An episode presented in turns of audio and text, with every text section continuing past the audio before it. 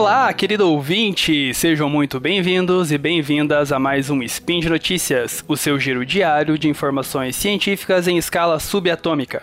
Aqui quem fala é o Everton. E hoje, dia 2 Aurora, 4 de janeiro. E hoje eu tô aqui para falar de biologia. Eu tô falando aqui de Ponta Grossa, no Paraná, e olha, amigo, tá quente demais. Tá tão calor que estourou um cano de água aqui na rua e eu achei que fosse um geyser. E eu tô aqui para falar justamente sobre isso, sobre geysers? Não, sobre aquecimento global e mudanças climáticas que podem levar a um colapso alimentar e hídrico no nosso planeta. Quais regiões você acha que vão ser mais afetadas? As regiões ricas ou as regiões mais pobres?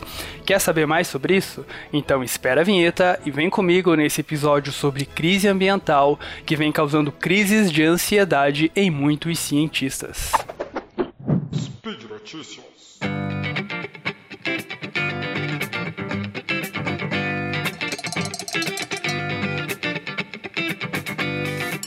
Existem várias razões pelas quais uma pessoa pode defender a preservação da natureza.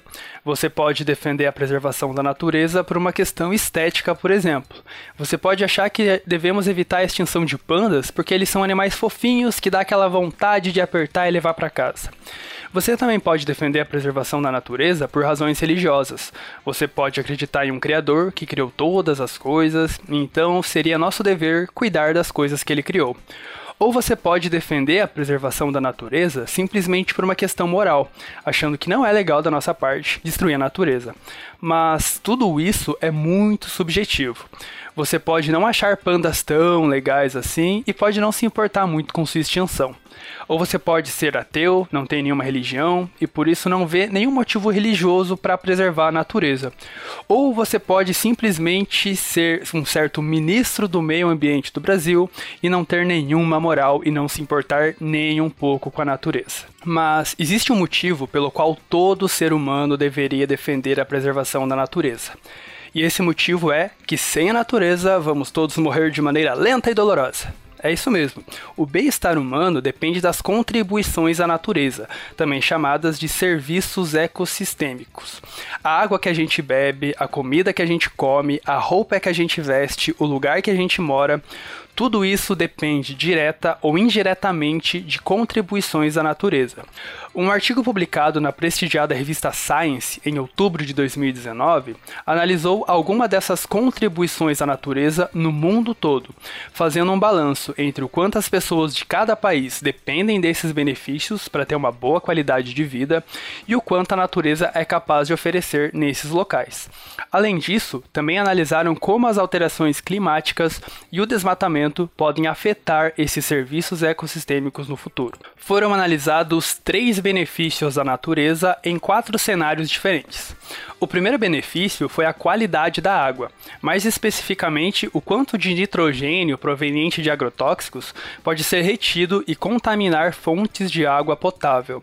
Quanto menor a contaminação, melhor a qualidade de água naquele local e, portanto, maior a contribuição da natureza. Locais distantes de áreas agrícolas e com maior cobertura de vegetação natural foram classificados como áreas de grande contribuição de água potável. O segundo benefício foi a proteção costeira contra erosão e inundações. Regiões litorâneas onde se encontram recifes de corais e manguezais oferecem maior proteção costeira, portanto, maiores benefícios. O terceiro benefício foi a polinização de áreas agrícolas. Áreas de vegetação nativa próximas a áreas agrícolas oferecem um habitat natural para polinizadores, portanto, contribuem bastante com esse importante serviço ecossistêmico para a produção de alimentos. Os pesquisadores, então, analisaram três diferentes cenários futuros envolvendo o desmatamento, o clima e o crescimento populacional até o ano de 2050 um cenário chamado de futuro sustentável, em que o crescimento econômico visa diminuir as desigualdades sociais com respeito ao meio ambiente, bom, um cenário totalmente utópico. Um outro cenário chamado de futuro de rivalidade regional, onde um nacionalismo exagerado leva a uma maior competição entre os países que buscam um crescimento econômico custe o que custar, sem nenhum respeito ao meio ambiente. Algo parecido com o que estamos vivendo no Brasil atualmente. E por fim, um cenário chamado de futuro movido a combustíveis fósseis, onde a qualidade de vida das pessoas aumenta bastante, consequentemente a população também aumenta, mas isso tudo movido pela queima de combustíveis fósseis e desmatamento, que possivelmente levaria a um futuro de Mad Max. Através desses modelos, foi possível identificar as regiões com maior déficit de contribuição da natureza no presente e no futuro, ou seja, aquelas regiões onde as pessoas vão precisar desses benefícios da natureza para sobreviver, mas não vão encontrar devido ao desmatamento e às alterações climáticas. Os resultados desses modelos podem ser visualizados em um mapa interativo que você pode acessar gratuitamente através do link deixado na descrição. Lá você pode ver país por país o quanto a natureza contribui com cada um desses benefícios e onde a situação vai ficar mais crítica dentro de cada um desses cenários futuros. Lembra da pergunta que eu te fiz no começo do episódio? Quais regiões vão ser mais afetadas pela crise ambiental no futuro? As regiões ricas ou as regiões mais pobres? Bom, como diriam grandes poetas dos anos 2000, abre aspas, e o motivo todo mundo já conhece, é que o de cima sobe e o de baixo desce, fecha aspas. Em todos os cenários, os países subdesenvolvidos serão os mais impactados por essa crise ambiental, muito mais do que os países ricos. 5 bilhões de pessoas em todo o mundo podem ser afetadas por essa crise ambiental, mas a maior parte delas está localizado no sul e sudoeste da Ásia, em países pobres e superpopulosos como Índia, Paquistão, Sri Lanka, Tailândia, Nepal, Vietnã, Camboja e Bangladesh, e em países do norte da África, que já sofrem com a falta de alimentos e de água potável, como Argélia, Tunísia, Líbia, Egito e Nigéria. E o Brasil? Bom, o artigo original não traz nenhuma discussão sobre o Brasil, mas olhando esse mapa interativo, temos um cenário bem preocupante. Nesse cenário de rivalidade regional, que para mim parece o mais próximo do que estamos vivendo atualmente, 183 milhões de brasileiros serão afetados pela perda de áreas agrícolas provocado pela falta de polinizadores.